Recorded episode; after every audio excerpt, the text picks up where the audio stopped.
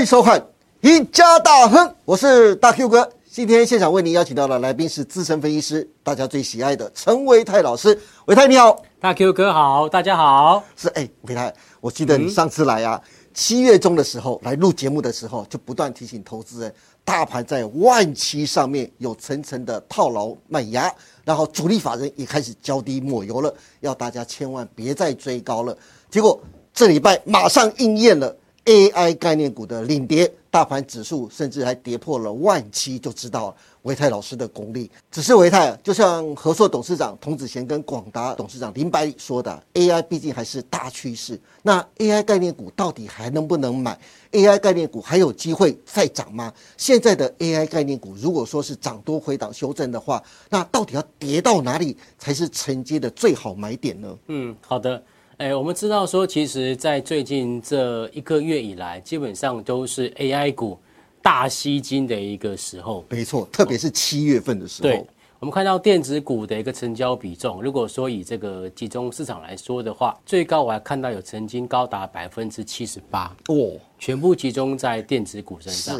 而电子股里面又当然就是以这个电脑，还有他们周边相关的这个类股跟族群是最吸金的。那不用讲，电脑相关的。跟周边族群就是属于 AI 相关的范围的嘛？是。但是呢，我个人观察到 AI 股从上一个礼拜开始就有遭遇到了乱流。我们发现到有一些指标股解禁之后啊，这个股价不如预期。你知道是谁吗？哦，难道会是伟创吗？对，所以伟创之后还有一个英业达也是。哦，英业达也是。对，OK，好。那还有一些指标股，这个法说会开完之后，释出了对下半年展望保守的一个讯息，甚至有可能会出现衰退，知道是谁？你不用说了，就是创意。对，这场个股的讯息出来，或者是那个指标股啊，解禁之后并没有像这个前两年货柜三雄啊，解禁后之后再往上它做喷一段的走势啊，让家觉得呢，现阶段的一个这个 AI 股啊。似乎有一点点力不从心啊。那么再加上呢，筹码面啊偏向于这个短线结构，我们看到有非常多的隔日冲的一个券商，非常多。OK，好，前一天呢硬是把它锁涨停板，就隔天的早盘一开盘一开高，就把昨天买的全部都倒掉了啊。这隔日冲的券商非常的多，是。所以这个筹码面啊，比较倾向于说是短线架构。那法人对于 AI 股这边的看法也是多空分歧。哈，虽然说像刚刚大 Q Q 特别帮大家整理啊，和硕的董事长啦，童子贤先生，或者是广达的董事长林百里先生，对，基本上呢，这些大佬都对于未来的一个 AI 的一个产业发展，可以说是异口同声的看好。可是呢，我却发现到，其实最近的外资或者是投信啊，这些法人啊。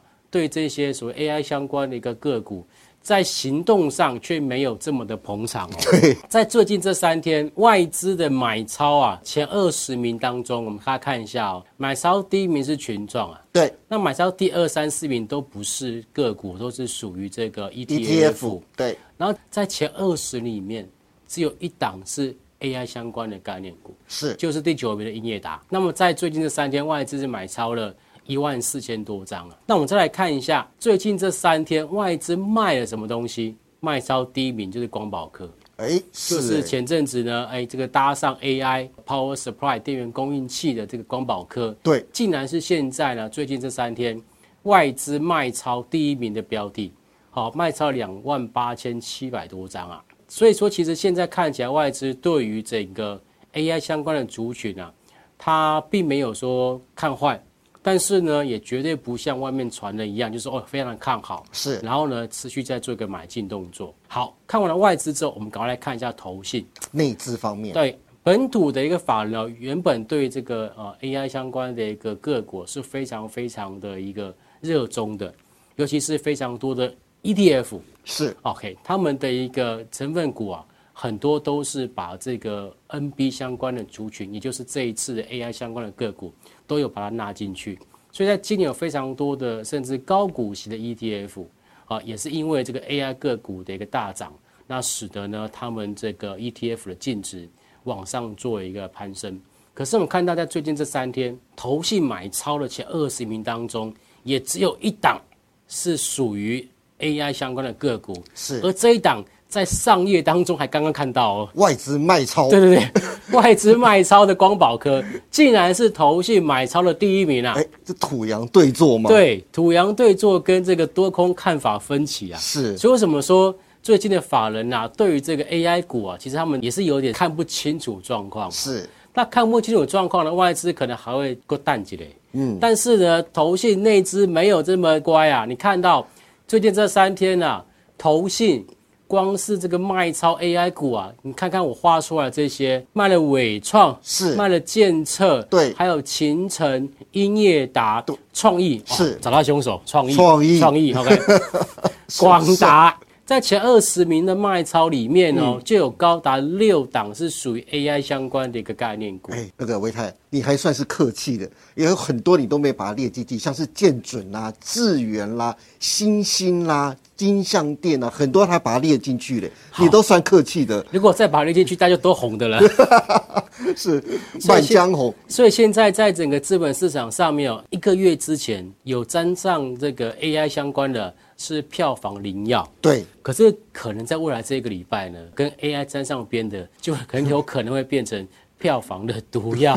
灵药变毒药，对，大家都会开始啊，就会对于这个 AI 的一个个股，尤其涨多的个股啊，在这边会就是比较是掉以轻心。是好，但是为什么刚刚的外资对于整个 AI 相关的个股没有再进一步去做一个追高跟买进，或者是为什么投信它在这边呢，并没有说针对就是 AI 相关的个股再买，甚至还反手出现大卖？是我个人认为呢，跟这张表格有关系。哦，这张表格是我花了很多时间帮大家整理出来的。我们看到这表格的第一栏位是在讲这个今年以来啊，这个个股的一个股价的一个涨幅。是 OK，那么第二个栏位是预估二零二三年的 EPS。今年的 EPS 对，那么还有的是二零二四年法人预估的 EPS，那么再就是用目前的收盘价去算。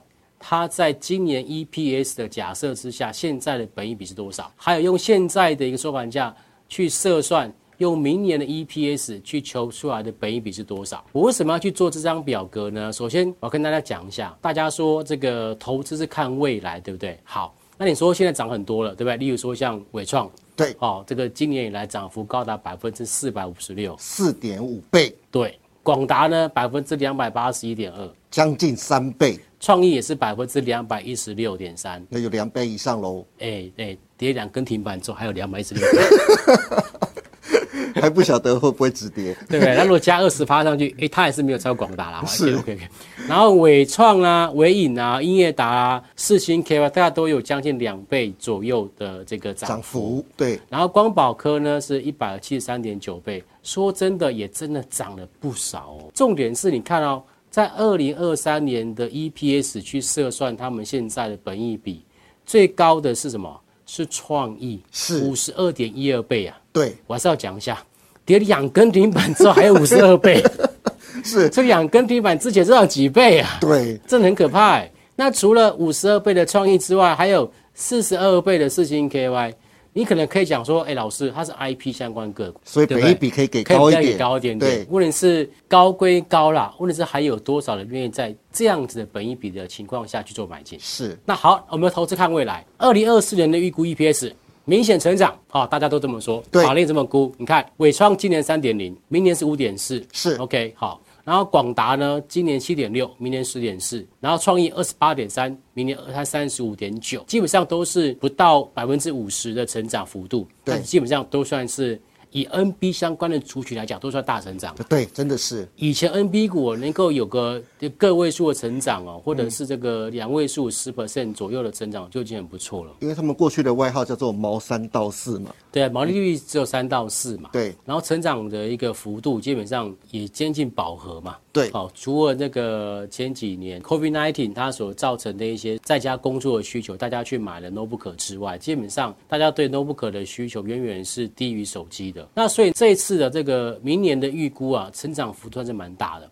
大概都成长百分之三十。到五十不等的幅度，可是你看哦，假设我今年用现在的收盘价去除上明年预估的 EPS，你看看，在这个六档个股里面哦，你可以发现到本一比最高的还是创意，对，四十一倍，没错又比较低了，但还是有四十倍哦。对，第二名呢还是四星 KY，是哦，三十三点一六倍。OK，换句话说，其实本益比高的还是很高哦。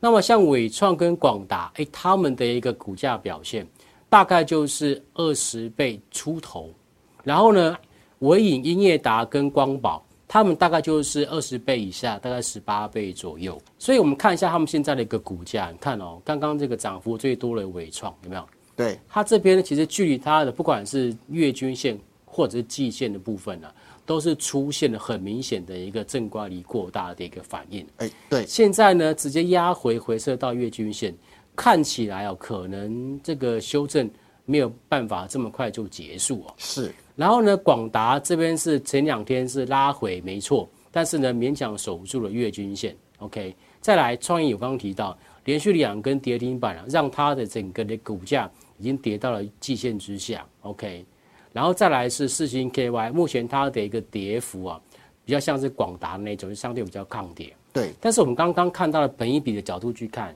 如果说我们是用明年的本益比去看的话，都嫌有点贵的话，是，现在这个价位是不是不要贸然去做一个进场？是，所以我觉得在现阶段这种属于大家这个筹码可能才刚刚开始松动的时候，暂时先不要急着去做一个就是加码或空手者去做买进的动作。是，但是呢，以像刚刚的这个创意来讲好了，因为他们这几档个股，我们可以发现到，不管创意啦、伟创跟广达，还有刚刚的四星 KY 等等好了，他们的目前的一个均线都仍然呈现多头排列。对，所以我个人比较倾向于说，它的第一波大家在做一个就是恐慌性的一个杀出之后呢，可能接下来最快在明后两天会有机会去做止跌。哦，那止跌完之后会有一个反弹，是，但是这反弹就很重要 哦、反弹是逃命坡呢，还是真的回升的另一波回升的开始呢？对，所以说如果反弹它的强度不够强，那如果在前一个高点没有卖掉这些投资朋友，我就会建议你真的要分批去做一个获利了结的动作哦。是，哦，那如果说哎，真的反弹很强啊，连续性的这个涨停板走高，然后呢，法人就开始回头去做大买的一个动作，那或许我觉得它的一个股价还能够勉强维持在相对高档。那这时候我们持股就可以稍微先做一个续报一下。是，好、这个是我对目前 AI 相关个股的一个看法。嗯，但大致上我的看法是这样啊，就是目前的本益比其实有点偏高吧。然后呢，你要用未来 EPS 来说服我，我就跟你讲了，我们连明天要吃什么都不一定吃得到了，更何况下礼拜、下个月发生的事情，更何况说明年会发生的事情，你现在去估，今年是二零二三年，现在是八月份，你要估二零二四年十二月份底结束的时候要赚多少钱？你个人认为，你凭着良心讲，这估得准吗？我觉得这都是很难说的事情。是，好，所以我知道投资是要看未来，选标的、选产业也是要看未来，但是你买进的价格是看现在。没有错，你现在买贵了就是买贵喽。是，好，如果你真的相信未来的这个 EPS 也没问题，就算它未来 EPS 估的也很准也没问题，但是可能就是要承受这一段就是先修正，你可能会被套住的一个风险。我觉得如果说站在比较中长线的投资人来讲的话，我个人会等到大概十五倍左右的本益比，甚至还要再往下低一点点，我才会比较积极的去做一个介入的动作。是，否则以现在，我个人认为风险的考量，大家还是要有的。嗯，十五倍的本益比很重要哦，大家一定要把它记下来。可是另外一个，我也想问维泰呀，如果讲到承接这件事情的话，我们是不是要等八月二十三号八二三炮战的时候，AI 的领头羊辉达公布财报的时候，看它的财报到底是不是真的大家预期的这么好，还是说真的不如预期？那时候再考虑要不要介入呢？这个问题问得非常好哈。其实我想，在八月二十三号之前呢，我们的第二季的财报最后公告的是八月十四号。对，我觉得呢，在八月十四号，我们就可以去检视一下，就是在这一些我们刚刚所提到的 AI 相关的概念股来讲的话，他们在第二季的财报数字到底好不好？是如果说是优于预期哦，我相信股价马上就如同我刚刚所说的，它短线上面拉回之后，就会出现一个强势的一个反弹。但如果很不幸的呢，它的第二季财报数字啊，有一点点不如预期，或者是合乎预期，但是就像刚刚创意说的，就是诶，它可能下半年的状况没有原先大家想的这么样的乐观的话，那可能股价还是会面临修正。对，所以我认为说，在八月二十三号，这真的很重要的一天呢。如果说 NVIDIA 的一个这个财报，就是大家说，哎，这个真的很棒的话，那或许我们在接下来的一个这个 N AI 相关的概念股的部分，就有机会在往上做走高。是的，好的，那今天非常谢谢陈维泰老师跟我们分享这么多，从 AI 概念股今明年的 EPS 帮大家分析。这波的 AI 概念股的回档修正，到底哪些是真 AI 可以趁拉回时候低接，哪些是趁热度没有基本面的假 AI？就算股价拉回，投资人也不应该去碰啊。维泰老师还举了四档热门的 AI 概念股做例子，希望对大家的操作都能有所帮助。那今天也谢谢维泰的宝贵分享，更感谢大家的收看，别忘记了帮我们按赞、订阅、分享以及开启小铃铛哦。您的支持是我们节目成长的最大动力，更欢迎大家每周一、三、五下午的五点半持续锁定我们一家大亨。我们下次再见了，拜拜。